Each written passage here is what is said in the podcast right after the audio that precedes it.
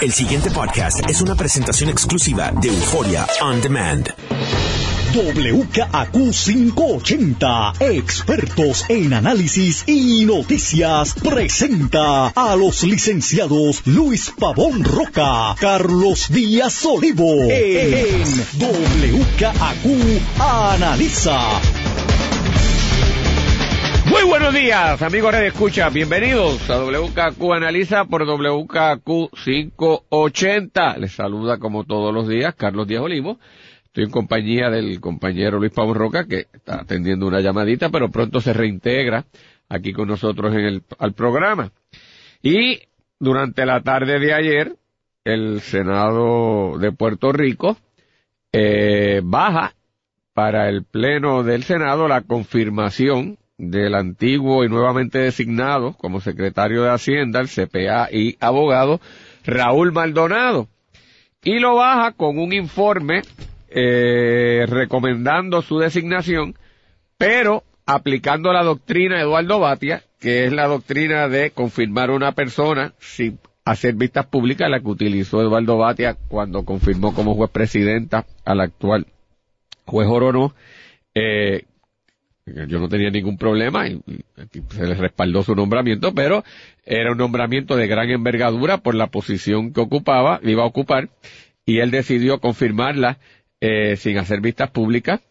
Eh, y el mismo principio parece que ahora ha quedado instituido eh, y el Senado, a pesar de que había planteamientos de que debía abrirse esto, una vista pública, por los señalamientos que se habían hecho sobre las actuaciones del secretario en términos de otorgaciones de contrato y todo lo relacionado a la salida de Teresita Fuentes como secretaria y su renuncia, pues se hizo caso omiso y se bajó el nombramiento y se confirmó con básicamente la delegación del Partido Nuevo Progresista. A mí me está curioso entonces que sale Eduardo Batia y entre los señalamientos que hace es que debe haber habido vista pública, pero si el que creó ese un precedente nefasto en una de las decisiones más importantes sobre el particular fue Eduardo Batia y yo creo que uno tiene que tener con todo el respeto, aprecio y cariño que le tengo consistencia y verticalidad en la articulación de los principios. Eh, me parece a mí de otro lado que si bien es cierto uno puede montar unas argumentaciones con respecto a ¿Por qué no hacer la vista pública? Primero que la vista pública es para beneficio de los senadores, no necesariamente para beneficio del pueblo que al fin y al cabo el que va a tomar la determinación de confirmar o no es el, el Senado, que en este caso ya la persona, al igual que el caso de la juez o no, habían pasado por un proceso de confirmación previo y ya se sabía que tenían los elementos esenciales eh, para el cargo, que no hubo mayor señalamiento eh, de personas que hubiesen traído a la atención del cuerpo legislativo fallas mayores y que pues procedieron a bajarlo. Sin embargo, a mí me parece, Luis, para dejarte a ti eh, también el análisis, que aunque puedo entender toda esa lógica, de otro lado, a veces cuando la persona va a asumir ese tipo de posición, a quien le conviene muchas veces la propia vista pública es a la designado o designado porque da la oportunidad de precisamente deslumbrar con sus quilates y enfrentar cualquier señalamiento y allí mismo acallarlos y matarlos. En la medida en que a veces se baja esto de esa manera, eh, aunque la persona no, ¿sabes? No, no tenga realmente mayor eh, cuestionamiento ni señalamiento que hacer, se presta para que de otro lado haya conjetura. Ah, mira, lo, lo bajaron de esa manera, eh, lo quisieron proteger porque había tal cosa, y, lejos de ayudar a la persona, los desayuda. Pero ellos son legisladores y Dios los entenderá. Tú me dices cómo tú lo ves. Eh, concurro con tu apreciación, solamente, o sea, yo no creo que Batia se lo inventó.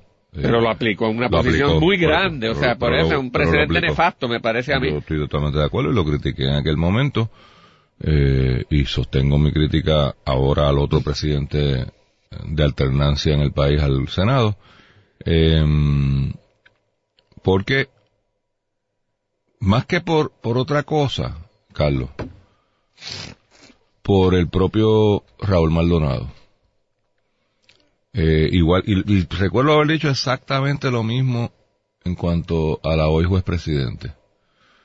Cuando hay dudas, y habían dudas, en aquel momento y, y en este, sobre los nombramientos, yo creo que la mejor oportunidad que tú le das al candidato es que se siente allí y dispare, total.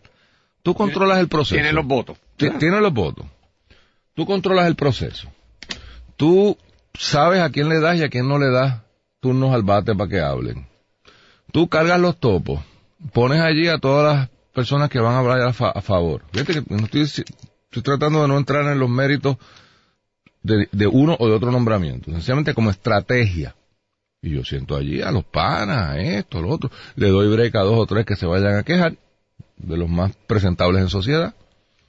Eh, siempre habrá alguno que gritará porque no me dejaron hablar. Y yo digo, bueno, en el proceso legislativo no hay una garantía de que todo el mundo va a tener acceso.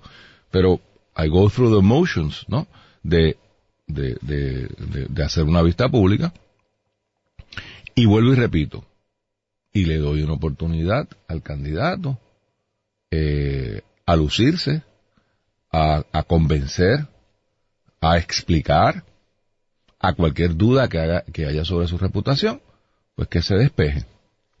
Termina esto siendo una cosa después le tiraron la toalla porque es del mismo partido y, y claudicaron a su función legislativa. Creo que el Partido Popular cometió un error estratégico cuando anunció hace una o dos semanas que votaría en contra. ¿Por qué? Porque si ya los votos están adjudicados, pues no hace falta más. nada, claro. O sea, si, si, si, si mi dele... futilidad, cualquier cosa. Si yo hago mi caucus y mi gente está a favor y no me piden una vista pública, esa es la mayoría, ¿no? Y la minoría se expresa públicamente señalando que van a votarle en contra.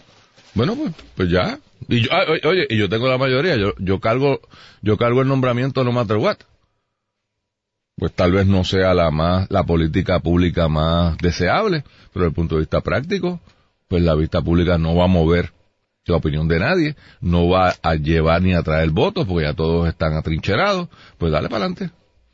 Eh, pero yo creo que, eh, yo creo que toda medida que pretenda ser aprobada debe ir a vista pública. Cuando digo medida, quiero decir nombramiento, resolución. ¿Por, qué cualifico? Bueno, porque no puedo decir que toda medida debe ir a vista pública, porque cualquier cantidad de imbecilidades que la gente radica para coger un titular que se muere en la gaveta de algún sitio y tú no vas a gastar recursos en eso. Pero si yo fuese presidente de un cuerpo, que son los que cargan lo que se aprueba y lo que no se aprueba, pues si yo me propongo aprobar algo que la gente tenga la oportunidad, oye, el derecho al pataleteo es lo, lo, lo, lo, lo más básico que hay en una democracia. Deja que la gente se exprese. Pero ahí yo, ¿Y ya? sin quitarle mérito a, lo que tú me estás diciendo, ahí simplemente yo tengo como una especie de reserva. Mm. Porque en realidad lo que ha pasado aquí es que se ha distorsionado el proceso de confirmación de vistas públicas para convertirlo como si fuese un mecanismo de expresión y de ejercicio de libertad del ciudadano, que no es así. El ciudadano se expresa en las calles, se expresa con su voto, hará manifestaciones, eh, tendrá representantes de la oposición que hacen cosas, pero la vista pública no es para darle un foro al pueblo, se ha convertido en eso, pero es, es, es un espacio para que el legislador o la legisladora se eduque o adquiera unos insumos para para tomar su determinación e ilustrarse sobre algo que está considerando, que puede determinar que no lo necesita. Y si determina que no lo necesita, no está restringiéndole ningún derecho de libertad al pueblo, porque eso no es del pueblo. En la práctica se ha tornado así, y pues ahí veo lo que tú dices, y además que tú planteas otra cosa adicional. Mejor que incluso la oposición venga aquí patale, como tú dices, le dimos la oportunidad y maté el issue, porque ah, y no trajeron importante. Y no nada importante. Así, y así en eso, pues suscribo todo lo que tú dices.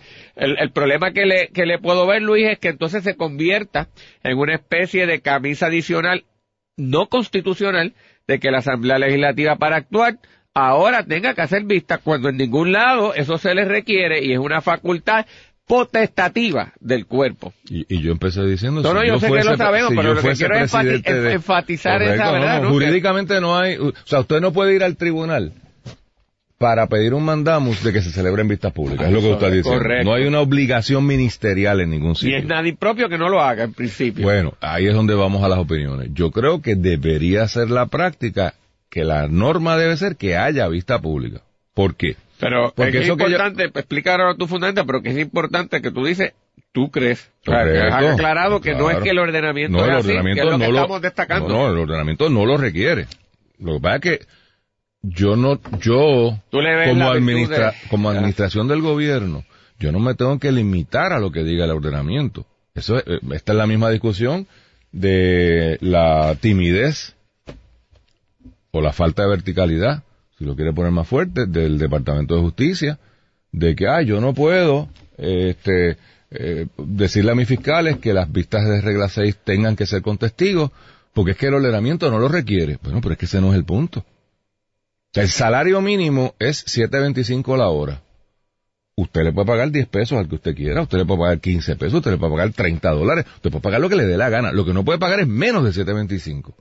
Así que no es una camisa de fuerza para pagar más, es para pagar menos. Y pongo ese ejemplo porque eh, eh, es específico. Así que, en ese sentido, eh, porque Carlos, ese derecho a pataleteo, que yo tal vez no debía haber usado la frase, porque da pie a lo que tú dijiste y, tienes razón, pero es que en ese derecho al pataleteo, creo que hay algo importante al insumo de ese legislador. Concurro contigo, y ya lo empecé diciendo. O sea, en la medida en que el legislador ya, ya tiene una postura y se cree que no puede aprender de nadie, bueno, pues ya votará y se acabó. Pero en ese derecho a pataleteo, va a venir gente a hacer propuestas que tú puedes decir, es más, sabe Dios sin nada de lo que dijo, tú lo adoptas, pero te hace pensar en otras cosas y cambias la medida. Y, y ese proceso de legislación creo que debe ser lo más informado posible. Pero que ese proceso, Luis, no queda, ese insumo, no queda afectado ni determinado por la vista, porque el ciudadano puede, que es lo que se hace usualmente, y, y resulta hasta a veces más efectivo, pide reuniones con sus representantes, Claro, con sus senadores, claro. y vale, dale el, su, el insumo. De hecho, sí, sí. eso es lo que hacen los cabilderos. O sea, la gente que es más efectiva, y no estoy hablando de cabilderos de dinero, de los que han tenido mala influencia, y, este, y mal nombre en la vida, sino gente que legítimamente está que apoyando una causa. La manera más efectiva no es en la vista pública, si ahí no se hace nada. Cuando va a la vista pública ya eso está planchado, trillado, y, y salvo raras excepciones, que eso es una cosa, ¿verdad?, que impacta. El trabajo se hace El trabajo se hace allá, este, hablando con los ayudantes, con el legislador, con la de acá, moviendo, y tú creando de verdad una conciencia directa. Que, que, que ahí sí que es, la, ri- que es la riqueza, me parece, del sistema democrático. La vista es una cosa proforma, entonces yo lo que planteo, De hecho- de sigo, hecho, la- que en realidad la vista es un show, por Dios santo, Claro. no pierdan, no pierdan tampoco la, la Y es un- show la- para los legisladores. Para los legisladores. Entonces aquí la gente cree que es la gran cosa del ejercicio No. de la democracia. Y estoy de acuerdo con eso que dice, el trabajo se hace antes, no, no, eh, en la vista es un show. Pero de nuevo, en la medida en que no atrase, en la medida en que se permita, yo creo que es, es saludable que públicamente se ventilen las. O sea, un país que no, eh, en un país donde lo que se discute es un juego de baloncesto o, o un concierto de reggaetón. Pues chicos, provocar espacios donde se discutan cosas más o menos profundas. Pues creo que debe, debe ser la norma. Pero en fin, esto después de todo también es un nombramiento. Que hay que, porque nos hemos ido como que a discutir proceso legislativo y que creo que hay que distinguir también lo que es el proceso legislativo de lo que es el proceso de confirmación, de consejo y consentimiento. Y, mm, y aquí pues, pues, yo creo que esto también se ha desvirtuado bastante por los propios legisladores. Mi posición en cuanto a eso, y la he expresado yo no sé cuántas, bueno, al principio de cada cuatrenio. El criterio no puede ser a quién yo hubiese nombrado. Yo veo que mucha gente, no, no, es el criterio de consejo y consentimiento que no está muy definido y no está muy claro. Eh, porque más bien es un proceso de consentimiento y no de consejo. Porque si fuese de consejo, hubiese sido previo. Una vez nominado, pues eh, o te gusta o no te gusta, o le votas a favor o le votas en contra. No hay una negociación como tal. Eh, Carlos, es eh, cualifica a la persona para el puesto. No hay nada horrible en su récord. Bueno, puede ser que escogió el gobernador. Para eso fue electo gobernador. Es su equipo de trabajo. Oye, y en este caso, aquí hay unas banderas rojas. Y usted puede decir, pues no, eso son boberías, son chismes. Tremendo.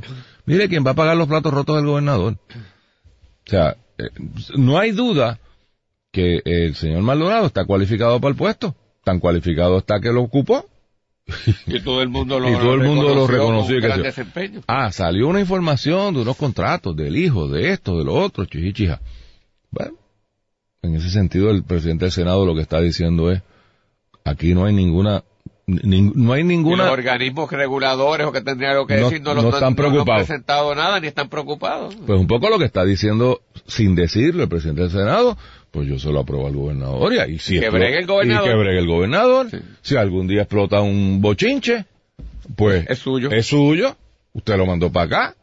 Yo y, y, le, y, se, y le podrá decir a esas agencias que le dijeron a él, no hay ningún problema. Ah, pero que ustedes me dijeron, ah, ustedes no estaban haciendo su trabajo. Que, que es un gran punto. Es del equipo del gobernador. Es del equipo del Es- es- gobernador. Es una cosa distinta. Eh, así que eh, no, puede ser el que yo quiero. Ah, Aquí se eligió un gobernador y ustedes en Puerto Rico votaron en mayoría por un 42% a favor de ese señor. Pues él tiene cuatro años para hacer lo que él entienda. Al que no le guste, pues en el 2020 le votará en contra. Eh, así que yo ahí, pues, que, que eche para adelante y veremos a ver qué pasa. Eh, porque no aparenta haberse resuelto todas las, las nubes negras que habían a su alrededor. Pero vuelvo y repito, eh, ese es el, equipo del gobernador. Eh, hablando del equipo del gobernador, Carlos, y como que ayer lo, lo, lo brincamos, que no, me gustaría, yo no entendí la movida de mover al secretario del Trabajo a Fortaleza. Primero, otra instancia más de reciclaje en un banco de talento que no existe. O sea, no tienen la capacidad de reclutar a nadie nuevo. Yo le tengo deferencia al secretario del Trabajo. Me parece que ha hecho un trabajo más o menos aceptable para su tierna edad. Eh, pero yo, se ha desvirtuado tanto la posición del legal advisor del gobernador. O sea, de verdad que esta persona es, es el, el consigliere del gobernador. Y entonces, ¿y qué pasa con el departamento del trabajo ahora? Pues no, no he oído, no sé si tú sepas, porque entiendo que él sale y se convierte en lo que era... Él, él le anunció que iba a estar temporalmente en lo que se buscaba un nuevo secretario o secretaria, pero que ciertamente no se va a quedar en el cargo. Entonces, O sea, que no es que le dan una, un sombrero adicional y mantiene la cartera de, Como ha- trabajo. como ha sido, Correcto. pues, Sino que él va a salir, va a sino salir que se queda en lo que, en lo que aparece el alguien. sustituto, sustituta. Entonces yo no entiendo esa movida.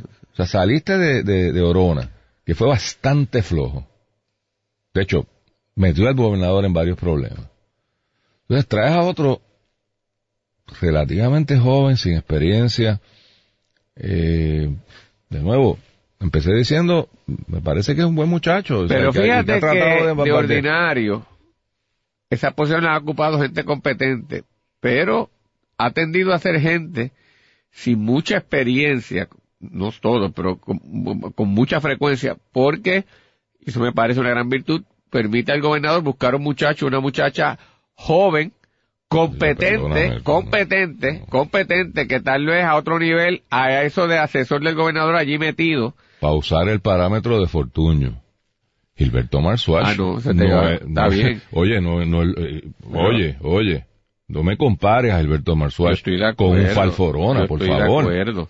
Pero muchos, muchas veces han sido muchachos y ¿Pero quién muchachas jóvenes con Eje- competencia que tal vez no tendrían desarrollo profesional. Eso es distinto que llevaba muchos años en la profesión y en un bufete grande.